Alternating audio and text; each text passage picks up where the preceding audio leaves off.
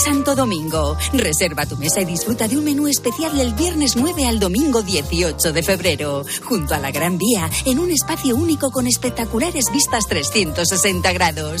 Os enamorará. Más información en la terraza del santodomingo.es. Ya que quieres cambiar tu bañera a ducha antideslizante, aprovecha para reformar tu baño completo con duchamanía.es. Llama ahora 91 468 4907.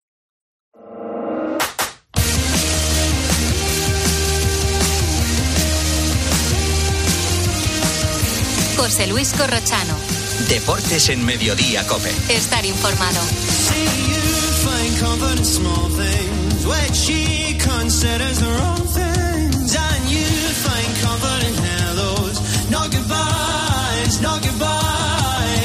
A partir de las tres y media para los muy cafeteros, seguimos en el 106.3. Ahora el gran Pedro Martín, reto Pedrito. Hola Pedro, ¿qué tal? Buenas tardes. ¿Cómo estamos, Corrochano? Aquí estamos en la búsqueda esta semana de una ciudad alemana. ¿Ya ha venido Miguelito? Sí, Miguelito está aquí. Ya está aquí, de vale. cuerpo presente, sí señor. Bueno, ya ha cogido su, avi- su avión número 1201 Según contó ayer Manolo, sí. para venir a Madrid de Berlín. Bueno, pues estamos buscando una ciudad alemana, sí. Una ciudad alemana que ti- no tiene un equipo en la Bundesliga, ¿eh? pero tiene un equipo de enorme tradición en el fútbol alemán. Y la pista de ayer es que esa ciudad, por su industria, que era muy importante para los nazis, pues fue bombardeada a tope por los eh, aliados durante la Segunda Guerra Mundial y prácticamente quedó destrozada. Y la pista de hoy es que de esa ciudad es uno de los entrenadores eh, más importantes, si no el que más, mm, que ha dado Alemania en toda su historia. Un entrenador que tiene en su palmarés dos milagros deportivos. En esa ciudad nació el entrenador, según Pedro, más importante de la historia de Alemania. Que tiene dos Bueno, milagros. Igual es una exageración, pero es. Bueno, sí, muy, significativo, ¿no? Muy, importante. Muy significativo. Y, tiene en su palmarés dos milagros, pero milagros Porque de alguien verdad, dirá ¿eh? Jürgen Klopp, ¿no? Que ahora está de moda. También, O sí, alguien sí, dirá sí. Frank Beckenbauer, ¿no? Que también Correcto. hizo sus cosas, pero no. Es otro, ¿no? Sí. Es otro. Vale, vale, perfecto. Muy bien, Pedro, no te lío más. Que fútbol a las ocho y media, gran partido. La Real de, Robe- de Roberto López Ugarte contra el Paris Saint Germain de Mbappé. A ver qué tal se le da, que no va a ser fácil. Hasta luego, Pedro. bueno, luego. producto del partidazo, la conversación sobre Brahim, que hizo ayer un partidazo. a mí me recuerda muchísimo corriendo y en algunos gestos, en algunos movimientos, a Messi. O El, sea, go- el gol de hoy ha sido de Messi. Claro, o sea, que- que yo sé que esto luego, o sea, se te echan encima, mira lo que ha dicho este de la radio, que, que, que Brahim es Messi. No, no digo eso. ¿Vale? Que quede claro por si sacáis el clip y lo ponéis en Instagram y luego debajo comentarios, que no tiene idea. Venga, poner el clip este. Me recuerda, hay cosas del tren inferior, eh, mm, lo difícil que es tirarle cuando, cuando conduce eh, la pelota, la finalización, cómo acaba. Me parece muy bueno, Brahim. Ya Eh, tienes el clip. Y- Mira, hay un Ya gol que sacando. mete- Sí. hay un gol que le mete a Argentina en un partido que gana Argentina 4-3 a Brasil, me lo está diciendo nuestro compañero Nico Rodríguez. El tercer gol que mete a Argentina, que lo mete Messi, buscarlo por ahí, dice que es exactamente igual que el de Brahim de hoy. La obra de arte viene desde la derecha, que es que esa es otra pedrada que tengo yo con Brahim. Que creo que eh, donde él eh, inicia eh, con más peligro es desde la derecha. Pues luego acaba donde le da la gana. Pero hoy de falso 9, la verdad es que yo no le he visto disfrutar del partido a él. Y, y tampoco es que Rodrigo estuviera muy bien en el costado. Por eso digo que al final le- eh, yo a Brahim le veo más como sustituto de Rodrigo que como sustituto de Bellingham. Yo. una Yo también. personal. Yo también. Ya, pero hoy no que- estaba Bellingham. Ya, ya, ya, pero que, No, por ya. ejemplo, para sustituir a Bellingham veo más a Lo que dice. Paco, lo que dice Paco Está es que, más lo que dice desubicado, Paco es que o sea, cuando venga Bellingham, en- eh, claro. el, el sitio Golazo de- de- ayer de Brahim. No sé si partidazo, pero sí golazo de Brahim. Bueno, la encuesta del día en arroba deportes cope, ¿qué es lo que pregunta exactamente Daniel Asenjo? Preguntamos, corro por la polémica del partido, el gol anulado Uh. al Red Bull Leipzig, si es para ti fuera de juego o no. Estamos más de 1.500 votos. De momento, el 55% dice que no, que no era fuera de juego. O sea, la pregunta es para ti, ¿no? Para ti, eso Vale, es, que lo tú hablamos eliges. En el 106.3. hasta que recuperan tu vivienda. ¿Cómo? Que la agencia negociadora del alquiler te paga la renta, pague o no pague el inquilino, hasta que te recuperan la vivienda, sin carencias ni franquicias. ¿Y si quiero hacer obras o reformas en la casa? No te preocupes, si no lo tienes, te adelantan el dinero sin intereses. Agencia negociadora del alquiler, te pagan hasta que recuperan tu vivienda. 920 2011. 920 2011.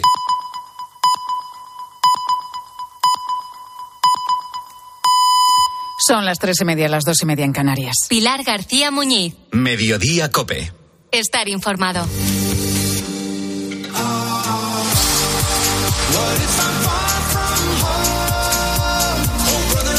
Está claro que esta es la esencia del fútbol.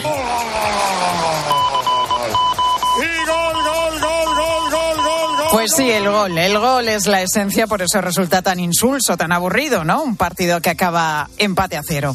El gol es el manjar de cada encuentro, pero como todo también puede acabar empachando y hacerse indigesto, incluso para el equipo ganador. Sobre todo cuando la diferencia es tan grande, es tan abultada, que la competición, el esfuerzo y el mérito pierden todo el sentido.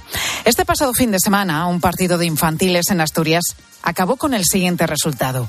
Gijón Industrial 41, Marino de Luanco 1. 40 goles de diferencia, ¿eh? difícil de asimilar para el equipo derrotado. El Marino, un equipo infantil con niños de 12 y 13 años que, según ha contado el presidente del club, Luis Gallego, ha costado mucho formar este año. que ya asumimos que íbamos a tener un año muy crudo con este equipo, por supuesto, porque son todos chicos que, muchos juegan por primera vez al fútbol. Eh, teníamos mm, 12 jugadores en un principio, 12 jugadores, 12 jugadores de- del año pasado y demás. Entonces esperamos encontrar, buscar alguno más entre los clubs de al lado de, la- de esto, pero los padres no quisieron venir, de esos clubs no quisieron venir. Decidieron competir y la realidad se ha impuesto, una goleada detrás de otra. Pero la pregunta es, ¿es necesario realmente llegar hasta los 41 goles? Joaquín Solares es el entrenador del equipo ganador, del Gijón Industrial, y fue consciente de lo mal que lo estaban pasando sus rivales. De hecho, intentó parar el partido, que se acabara ya, pero nos cuenta que el reglamento no lo permite. en la segunda parte, al principio de la segunda parte se les lesionó un guaje y quedan con 10 porque no tienen más cambios y yo yo llamo al árbitro y quito un guaje para jugar los dos con 10.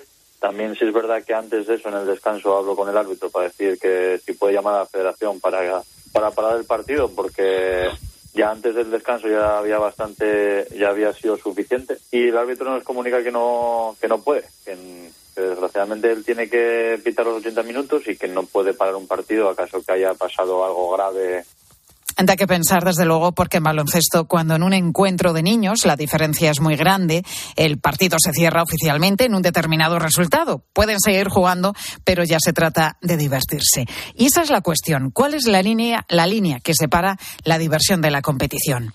Pese a ello, el Marino sigue adelante. Saben que este año no va a ser bueno, no lo está siendo ya, pero también saben que esforzándose en todos los entrenamientos y conociéndose mejor, su situación va a cambiar en el futuro.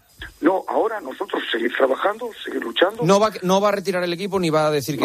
No, no, no, ¿Y, lo- absoluto. y los, ¿Y los niños cómo están hoy? O, o- Fel- fe- felices. ¿Están fueron a felices? entrenar- hoy fueron a entrenar a la playa. Ellos, ellos tienen asumido que tienen un año que va a va a pasar un año muy malo, muy malo, muy malo. Ya lo tienen asumido. No son el alcoyano, son el marino de Loanco, pero tienen la misma moral o más. Desde luego, a voluntad no les gana nadie y esto también puede ser una virtud. Sacar de una derrota una buena lección, porque perder no significa rendirse.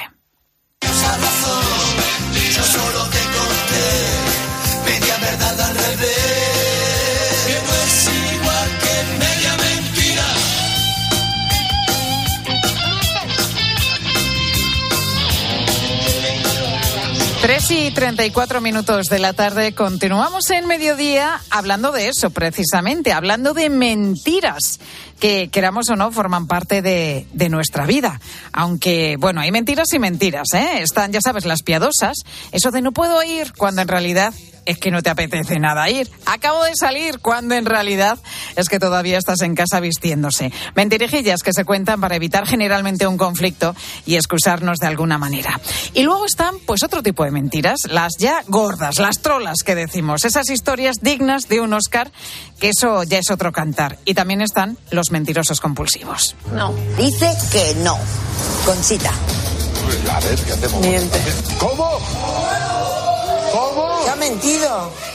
Pues además de con el famoso polígrafo, en la Universidad de Granada creen que se puede pillar a un mentiroso de otra forma y por eso están llevando a cabo un estudio con el objetivo de mejorar los métodos para detectar mentiras en procesos judiciales. Raúl Quevedo es precisamente el director de ese estudio. Raúl, ¿cómo estás? Muy buenas tardes. Hola, muy buenas tardes. Cuéntanos en qué consiste esta investigación, este estudio y este método que estáis utilizando. Pues bueno, en resumen sería un poco mejorar los sistemas actuales para detectar mentiras. Hay actualmente dos, eh, dos instrumentos, dos procedimientos y lo que estamos haciendo es comparar de ambos eh, la parte más referida al análisis verbal y, y corporal para verificar realmente qué, qué criterios son los más adecuados y cuáles son los que más diferencian eh, a personas que dicen la verdad y personas que mienten. Hablas de criterios verbales y corporales. Es decir, que cuando mentimos, pues hablamos de una manera determinada y tenemos también eh, una reacción física. Correcto, sí. Generalmente va vinculado la parte verbal con la parte corporal y eso es lo que hay que intentar eh, ver y analizar. No podemos olvidar que los psicólogos eh, y más los psicólogos forenses somos, somos expertos en, en comportamiento y por lo tanto tenemos que, que intentar diferenciar eh, todos aquellos patrones, aquellas eh, verbalizaciones que vayan en contra de, de un patrón relativamente lógico. El estudio lo estáis haciendo con dos grupos de personas, ¿no? Correcto, sí. El estudio son dos grupos de personas, de población general, y bueno, en resumido, en resumidas cuentas, consiste en, eh, a través de una foto del último mes, eh, la persona tiene que narrar un pequeño hecho autobiográfico. Al azar se le asigna la, historia en, el sentido de que se cuente la verdad o cuente mentira. De esta forma se hace una primera entrevista, eh, la cual se graba en, eh, audio y en vídeo, lógicamente para poder ver eh, y analizar los criterios verbales y corporales. Y al cabo de los dos meses se le vuelve a hacer otra entrevista con los otros criterios para verificar eh, a posteriori si hay diferencia entre la primera entrevista y la segunda, acorde a luego la verificación de aquellos que decían la verdad y aquellos que mentían. ¿Y qué os estáis encontrando como resultado? Pues bueno, estamos mejorando el instrumento, estamos mejorando el criterio y el objetivo es eh, alcanzar un- una versión de análisis verbal corporal revisada. Por lo tanto, eh, por el momento el estudio va bien y estamos encontrando, estamos perfilando aún más y mejor eh, los criterios para diferenciar a la gente que miente y a la gente que no, más concretamente vinculado al ámbito forense y al ámbito judicial cuando hablamos de, de- bueno, de evaluar eh, mentira ante un acto delictivo. Porque ahora mismo, ahora que citas el ámbito forense judicial, ¿qué instrumentos se usan en los juicios para determinar la credibilidad de un testimonio? Pues bueno, eh, el tema de la, de la poligrafía, como bien comentaba al, al comienzo, eh, actualmente ya no se usa, eh, tanto, eh, es una técnica que se usaba hace más de 20 años y actualmente tenemos dos sistemas criterios clasificatorios. Uno es en el, el análisis verbal de contenido y de criterios y el otro es el sistema de evaluación global. Son una serie de pautas, una serie de criterios en el cual, en función de lo que narra el, el sujeto que está siendo juzgado, pues evaluamos criterios de veracidad o criterios de, de mentira. ¿Y qué novedad aportaría vuestro estudio, el que estáis llevando a cabo, Raúl?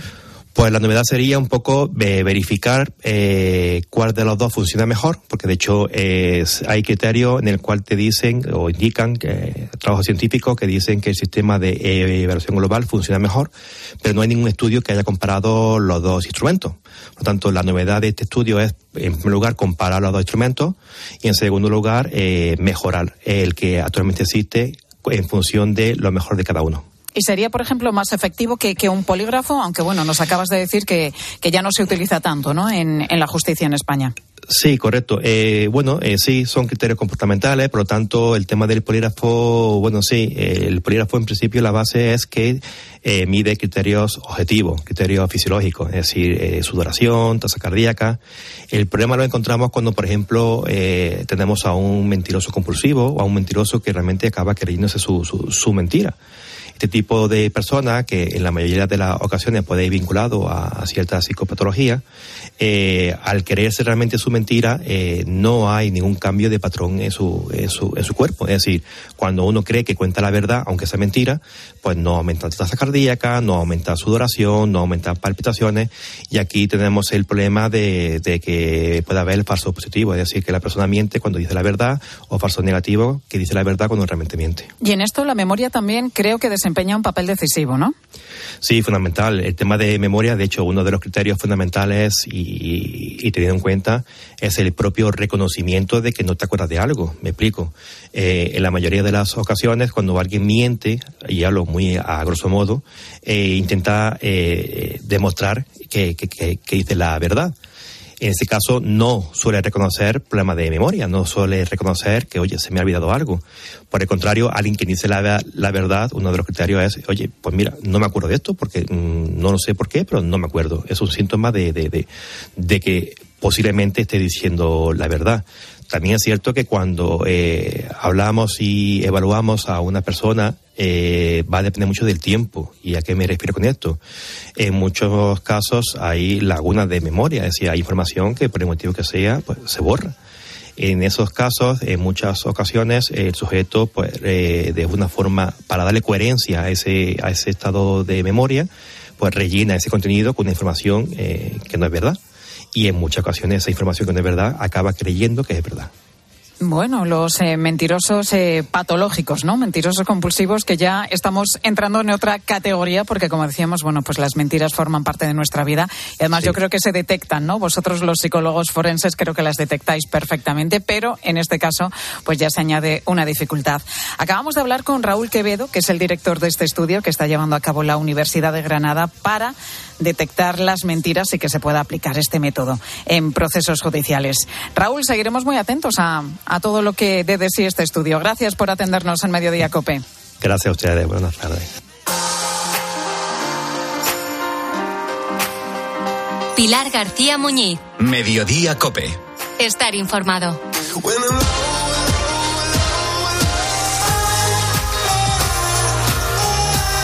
Bueno, estoy convencida de esto. ¿Eh? Estoy convencida de que si ahora mismo cogéis vuestro teléfono móvil y miráis cuánta memoria tenéis libre, seguramente muchos de vosotros, como, como a mí me pasa, pues veréis que muy poquita. Y es que esto de guardar cosas en nuestro teléfono lo hacemos casi todos, y salvo que seas muy, muy ordenado y muy metódico, al final acabamos cayendo en una especie de síndrome de diógenes digital, acumulando todo tipo de archivos, de vídeos, de fotos y pantallazos. Yo guardo muchísimos, por cierto, pantallazos de todo lo que me interesa pa, pantallazo. Lo guardo en el móvil. ¿Qué pasa? Pues que seguramente no lo vamos a utilizar nunca. O si nos hace falta, es posible que en todo ese mare magnum digital al final no lo encontremos. Como no hay nada mejor que demostrar las cosas, voy a hacer una prueba ¿eh? con mi compañero conejillo de Indias, Ángel Correas. Muy buenas tardes. Hola Pilar, ¿qué tal? Tienes el móvil a mano, ¿no? Aquí lo tengo, sí señor. Eh, venga, vamos a mirar. Métete en ajustes, información y estoy, dime, por ejemplo, en estás en ello. Dime, por ejemplo, cuántas fotos tienes guardadas. A ver, vamos a ver. Eh, aquí lo que me sale, espera, Aquí lo que me sale son 2.043 fotografías. Sí. Son ¿Vale? pocas, yo tengo 6.270. Bueno, me he pasado. un poquito. es que llevo años sin guardarlas, de verdad y, te lo digo. Y mira ¿eh? que yo te como raya aquí metida, ¿eh? pero bueno, 2.043 fotografías, 228 vídeos. 499 tengo yo. Muy bien, así me gusta, que te gusta sí, el cine. Mamá. Y 25 canciones.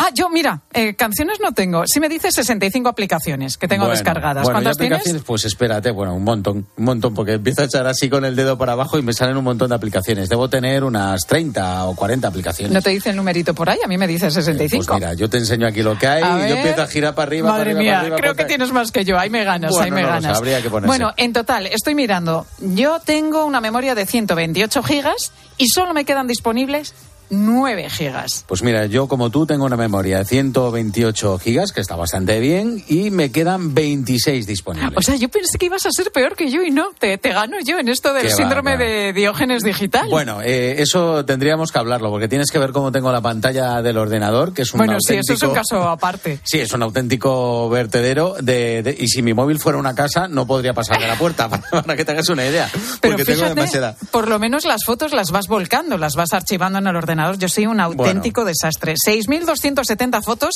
y creo que hay una compañera, Victoria Ballesteros, que decía que ella tiene bastantes mal. En fin, que, que esto lo hacemos casi todos, ¿eh? Pero ¿por qué? ¿Por qué acumulamos tantos, tantísimos contenidos digitales? ¿Por qué tenemos esa ansia de guardarlo absolutamente todo? Tenemos como una ansiedad de tener, de no perdernos nada, de no perder ninguna experiencia, de no perder ningún conocimiento. Y esa es una de las claves que van muy en, en tanto en la mentalidad de los acumuladores en físico y los acumuladores digital. Además, hay un elemento muy importante, es que no lo pensamos. No, es un comportamiento muy impulsivo, que no pensamos que estamos acumulando ni por qué, porque hay una narración detrás de las grandes tecnológicas que nos viene a decir que todo lo digital no existe, no ocupa espacio, no consume energía. Es Aurora Gómez, psicóloga especialista en comportamientos digitales y, habla bien claro. En esta sociedad de la infoxicación, del exceso de la información, tenemos temor a perdernos algo que pueda ser importante. Por eso acumulamos y acumulamos. Pero bueno, que como ocurre en casa, en esto también, hacer limpieza nos ayuda mentalmente. Cuando estamos en, en lo digital, esto es como la higiene. O sea, no es que limpies una vez, es que la higiene la haces con frecuencia, tanto porque te viene bien a ti como porque le viene bien a los demás y además acaba sentando bien. Pues ya ves que es sano borrar y eliminar fotos y aplicaciones del móvil y para hacerlo de una manera ordenada y sencilla hemos pedido que nos dé una serie de consejos, de tips. José Carlos Gallego, que es profesor de informática y presidente de la Asociación Cántabra de Ciberseguridad. José Carlos, muy buenas tardes. Hola, muy buenas tardes. ¿Qué tal? ¿Cómo estáis? Ah, profesor, queremos pasar de ser diógenes digitales a minimalistas digitales. Y para ello creo que la primera recomendación es dedicar un tiempo al mes para revisar todos los archivos que almacenamos en el dispositivo. Pues sí, hombre, realmente lo que tú comentas es muy complicado y, lo que decía la compañera, que es un, tema de hábitos, ¿no? Tenemos que empezar a pensar en, en, dedicarle un tiempo, que yo digo que es cada mes, pero que bueno, que dependerá también un poco de la capacidad que tenga cada uno de, de, generar contenido, ¿no? Porque estabais haciendo antes la comparación de las fotos que tenéis cada uno. Hay gente que, que genera mucho a lo mejor eh, y cada semana tendría que ponerse a limpiar y otro a lo mejor pues cada 15, 20 días o un mes pues tendría que limpiar. Pero sí que sería lo recomendable el dedicarle un tiempo, eh, obligarnos, porque eso es una cuestión de hábitos. En el momento que nosotros eh, pensemos en eh, ser disciplinados y decirle, bueno, pues voy a dedicarle a lo mejor el sábado por la mañana que tengo menos que hacer, o un domingo, un ratillo, a, a, ver qué es lo que he generado de contenido y cómo puedo organizarlo, pues bien como comentabas, o bien pasarlo al ordenador, pasarlo a la nube, borrar lo que no necesitemos, porque hay muchísimo contenido que generamos que no necesitamos, ¿no? A lo mejor ese yo creo que sería el principal, el, principal tip, ¿no? El, el, eliminar todo ese contenido, sobre todo de las redes sociales, porque a, a través de WhatsApp y Telegram, pues todos los contenidos que recibimos eh, quedan almacenados en el móvil y muchas veces no somos conscientes hasta que no nos llega el aviso ese de no tienes espacio en el móvil para qué, qué ansia, qué agobio, ¿eh? Cuando sí, nos viene ese aviso y necesitamos bajar una aplicación o utilizar algo y vemos que no tenemos memoria y que, y que tenemos que liberar cosas. Yo en mi caso acumulo una cosa por nostalgia, ¿de acuerdo? Porque tienes fotos que dices, no la voy a borrar, ¿no? Que recuerdo más bonito, aunque tengas siete de ese mismo día en ese mismo escenario.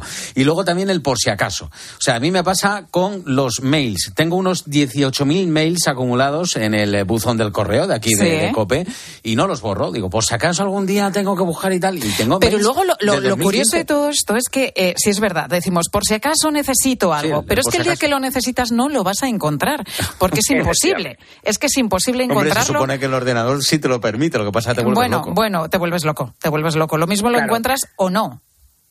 Claro, tienes que tener en cuenta que, por ejemplo, en la cuestión que comentas del correo electrónico, eh, normalmente los correos electrónicos se guardan en los servidores de correo electrónico, aunque sí que es verdad que tú para, para dar a lo mejor un poco más de eh, rapidez, eh, hay un, un, volumen de correos electrónicos que parece que se guardan en tu ordenador, pero realmente no están guardados en tu ordenador, sino que están guardados en los servidores. El correo electrónico sí tampoco ocupa mucho espacio, pero lo que, que lo que sí que ocupan son los adjuntos que suelen venir en los Claro. correos. Pero claro, pasa un poco lo que decir, que cuando hay tanto volumen de correos electrónicos, después encontrar la información que necesitas, pues como no tengas ahí un poco organizado, en plan de, pues las facturas las voy a guardar en una carpeta dentro del correo electrónico que sea de facturas o, o los correos de fotos en una que sea de fotos y tal, después para encontrarlo es complicado, que Bueno, seguramente que te habrá pasado. claro. Si fueran, si fueran cajas que yo tuviera en casa, desde luego no estaban ahí. Ya se habría encargado alguien de hacerlas desaparecer. José Carlos, otra recomendación, desde luego, es aprovechar eh, todo lo que podamos el almacenamiento en la nube, que es más que aconsejable. Efectivamente, además es que, bueno, pues eh, teniendo en cuenta que la mayor parte de los dispositivos, ahora me focalizo un poquitín en el tema de dispositivos móviles, que es lo que más solemos tener a mano, ¿no? Eh, tanto los dispositivos Android como los dispositivos eh, de Apple, pues eh, ya vienen con una cuenta en la que te permiten sincronizar, o sea que ya realmente ni siquiera tú tienes que preocuparte de hacer el volcado de las fotos en, en la nube, ¿no? Sino que directamente ya el dispositivo te hace eh, una, sincronización para que de, forma periódica todas esas fotos que vas sacando o, las que vas recibiendo, los contenidos, por ejemplo, los chats de WhatsApp, que también es otra cosa de la que se hace eh, eh, copia de seguridad, pues queden almacenados en la nube y así pues tú puedas liberar espacio, que no significa que no te ocupen espacio en, el- en el móvil, pero aprovechando esa circunstancia de que puedes almacenarlo en la nube, pues elimina todo ese contenido que tú no necesitas en el móvil, que así pues te quedará un poquitín para, para otro tipo de cosas. Y José Carlos, eh, para acabar, eh, ¿cuál sería la recomendación? ¿Qué espacio de la memoria de nuestro móvil deberíamos tener siempre libre? Un porcentaje más o menos. Pues mira, eh, claro, hay que entre la memoria RAM que utiliza el móvil y el espacio de almacenamiento. El espacio está diseñado para que tú lo utilices. Entonces, realmente, pues fijaros que ahora estamos hablando de dispositivos de 128 gigas, 64 gigas a lo mejor es un poquitín eh, eh, de menor gama, ¿no? Pero con 64 gigas, 128 gigas, eh, te- tenemos espacio de sobra. No habría un, un porcentaje fijo, pero hombre, sí que sería recomendable no pasar del 75% del almacenamiento que dispone el dispositivo para poder tener un uso eficiente, porque sí que es verdad que a medida que eh, eh, sobrecargamos nuestro dispositivo, el dispositivo puede experimentar eh, lentitud en, Claro. en el funcionamiento. O sea, siempre tener un 15% ahí de margen, ¿no? Para que funcione todo Sí, entre un correctamente. 15, un, un 15, un 20, 25% a lo mejor, si se pudiera y si se puede tener mucho más espacio, pues muchísimo mejor, efectivamente. Ea, pues ya tengo deberes para esta tarde. Me voy a poner a borrar las cosas que tengo en el móvil. José Carlos Gallego, profesor de informática y presidente de la Asociación Cántabra de Ciberseguridad. Gracias, profesor, por todas estas recomendaciones. Gracias a vosotros, un abrazo. Otro para ti. Bueno, madre mía, madre mía, que tenemos tarea. Y claro, hoy día de San Valentín, ¿qué pasa? Pues que a lo mejor recibimos, eh, recibimos fotos, otros reciben flores, reciben regalos, qué sé yo, qué sé yo, porque hoy es un día en el que muchas parejas pues celebran esta, esta jornada de los enamorados. Y precisamente sobre esto preguntábamos también a nuestros oyentes. ¿Qué nos han dicho? ¿Celebran o no celebran San Valentín los oyentes, Ángel? Hay de todo un poco, como suele pasarnos. Eh, Carlos eh, sí celebra San Valentín, pero está ahora en su casa y su novia en Madrid. Entonces dice que van a retrasarlo hasta el jueves. Y lo vamos a celebrar el jueves, no lo vamos a celebrar el día de San Valentín como tal. Pero bueno, ya cuando se ha levantado hoy, pues sí que ha visto que yo le había dejado ya unas flores y algo. Y bueno, al fin y al cabo, pues ya se ha llevado una alegría. Hombre, Así que- que nada, lo celebraremos, pero el día siguiente. Detallista, ¿eh? Detallista, Hombre. Carlos. Como debe ser. Casilda nunca ha celebrado San Valentín, pero eso no significa que no haya estado enamorada y recuerda uno de los momentos más románticos que vivió en su vida. El haber renunciado, la persona que me quiero, haber renunciado por mí a cosas importantes, haber hecho viajes durante horas, mil horas por estar mm, conmigo un minuto o simplemente un- una hora, esa renuncia y sacrificio a otras cosas es lo que creo que, que ha sido lo más bonito que pueda yo apreciar y agradecer que han hecho por mí. Esa es la mayor prueba de amor, ¿eh? Cuando alguien recorre cientos de kilómetros. O miles. O miles de kilómetros para estar, lo que dice Casilda, un ratito, simplemente con esa persona con la que quiere estar. Un instante en el que lo vale todo, ¿no? Bueno, María nos dice que no celebra San Valentín, pero vaya, que sí que le ha caído algo. Yo soy de las que piensa que el amor hay que celebrarlo todos los días. En serio, suena súper romántico, pero es verdad. De hecho, ayer mi pareja me regaló un ramo de flores y yo me quedé en plan, ¿qué es esto? Y me dijo, como no me gusta San Valentín, te lo regalo el día de antes porque sí, porque quiero y punto. Entonces, yo pienso igual. Oye, pues está muy bien recibir ese ramo de flores un día cualquiera, un 13 de febrero en lugar de un 14 de febrero. ¿Por qué no? Como dice María, el amor hay que celebrarlo y hay que regarlo también todos los días. Vamos a ver qué nos dice Antonio, que está en Palma y nos cuenta que tiene un buen plan de San Valentín. Hoy de momento me voy con mi esposa a comer a un restaurante gallego y mañana tempranito nos vamos de, de viaje a la península para ver ciudades que mi mujer no conoce, empezando por Toledo. Oye, planazo, Mira, ¿eh? planazo. Planazo. Sí, sí. Por San Valentín, viaje a la península y hacemos un- una escapadita. Con todo mi respeto, no sé si me gusta más el plan del gallego o ir a, o ir a Toledo, no lo sé. Si ir al restaurante o... Pero bueno, también puedes ir a Toledo a un restaurante bueno, gallego. Efectivamente. y ya está. ha resuelto la duda. y ya está, echas el día. Escuchamos en último lugar a Chari, ¿nos cabe? Venga. Con lo cual mi marido con un regalo me apañan las tres fechas, pero bueno, sí, celebramos algo especial y lo pasamos estupendamente bien. Después de 35 años juntitos, pues todo va bien. Un besito para todos y feliz San Valentín para todo el que quiera celebrarlo. Eso es. Es que Chari nos contaba que tiene triple felicitación porque fue su cumpleaños el día 12, hoy es el Día de los Enamorados y el 16 su aniversario. Así que fíjate todo lo que tiene que celebrar. Gracias, Correas. Hasta Pilar ahora. Cisneros, muy buenas tardes. Hola Pilar, ¿qué tal? Buenas tardes. ¿Qué nos contáis en la tarde de COPE? Bueno, pues, eh, ¿qué pasó eh, con las ayudas que iban a dar el gobierno para que las pymes industriales implantaran la semana laboral de cuatro días? ¿En qué quedó todo aquello? Porque se solicitaban en mayo de 2023. Han pasado ocho meses. ¿Han llegado las ayudas? En fin, enseguida te lo cuento, pero ya te digo que en principio parece que no. Bueno, pues vamos a ver qué nos cuentan los compañeros de la tarde. Este y otros muchos asuntos e historias. Pilar Cisneros y Fernando de Aro, te dejo con ellos. La radio continúa.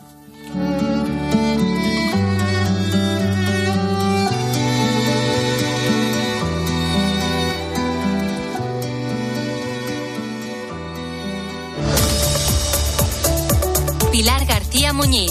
Mediodía Cope. Estar informado.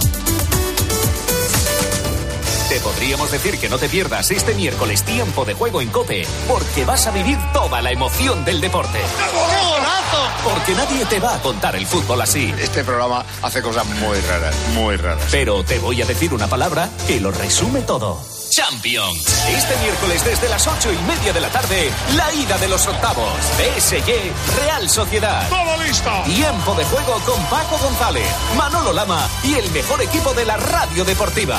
El número uno del deporte. Y recuerda, la información también continúa con Ángel Expósito y la linterna en Cope Más, Onda Media, Cope.es y la aplicación móvil.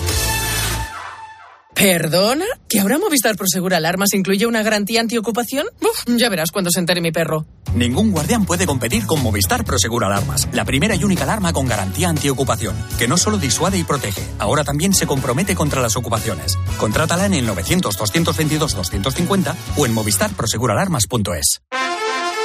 Madre mía, qué golpe. Parece que tu coche se ha peleado con una columna. Con el seguro de coche de línea directa, no solo te ahorras una pasta, sino que además puedes escoger el taller que quieras aquí o en Chipiona. Y si eliges taller colaborador, también tienes coche de sustitución garantizado y servicio de recogida y entrega. Cámbiate ahora y te bajamos el precio de tu seguro de coche, sí o sí. Ven directo a lineadirecta.com o llama al 917-700-700. El valor de ser directo. Consulta condiciones. La vida es como un libro y cada capítulo es una nueva oportunidad de empezar de cero y vivir algo que nunca hubieras imaginado. Sea cual sea tu próximo capítulo, lo importante es que lo hagas realidad. Porque dentro de una vida hay muchas vidas y en Cofidis llevamos 30 años ayudándote a vivirlas todas. Entra en cofidis.es y cuenta con nosotros. La gama eléctrica Citroën Pro se carga en la descarga o cuando acabas la carga. La de cargar, no la del punto de carga que viene incluido. Y cargado viene también tu Citroën Iberlingo desde 20.990 euros con entrega inmediata. Vente a la carga hasta fin de mes y te lo contamos. Condiciones en citroen.es. En cofidis.es puedes solicitar financiación 100% online y sin cambiar de banco. O llámanos al 900 84 12 15. Cofidis, cuenta con nosotros. Escuchas Cope. Y recuerda, la mejor experiencia y el mejor sonido solo los encuentras en cope.es y en la aplicación móvil. Descárgatela. Saludos, criaturas. Soy Goyo Jiménez y, como digo en mis monólogos, ser joven es una cuestión de actitud. Pero como yo ya voy teniendo una edad, mi actitud ha sido la de acudir a Clínica Baviera para decir adiós a las gafas de cerca. Haz como yo y pide cita en el 900-180-100 o en clínicabaviera.com y corrige la vista cansada. ¿Eres profesional de la construcción y la reforma? En Leroy Merlin te ayudamos a llevar a cabo cada reforma con éxito, haciendo tus compras más fáciles, con un equipo de expertos dispuestos a ayudarte en lo que necesites y más de 100 tiendas Pro con horario ampliado desde las 7 de la mañana. Si eres profesional, únete al Club Pro y descubre muchas más ventajas. Leroy Merlin, ahora somos más pro. Al dolor de cabeza, ni agua. Al dolor muscular, ni agua. Y al dolor articular, ni agua. Ibudol es el primer ibuprofeno bebible en formato stick pack para aliviar el dolor rápidamente, con agradable sabor y sin necesidad de agua. Al dolor, ni agua. Ibudol tenía que ser de Kern Pharma. Lea las instrucciones de este medicamento y consulte al farmacéutico. Una historia. Un protagonista. Sensibilidad. Y expósito. La historia de Lidia Martínez y Estrella Rivera es de las que nos encanta compartir. Estrella sufre parálisis cerebral. Juntas, Estrella y Lidia han conseguido superar retos importantes. Por ejemplo, estudiar. Estrella está estudiando un grado superior de administración. Escucha a Ángel Expósito en la linterna de Cope, de lunes a viernes desde las 7 de la tarde.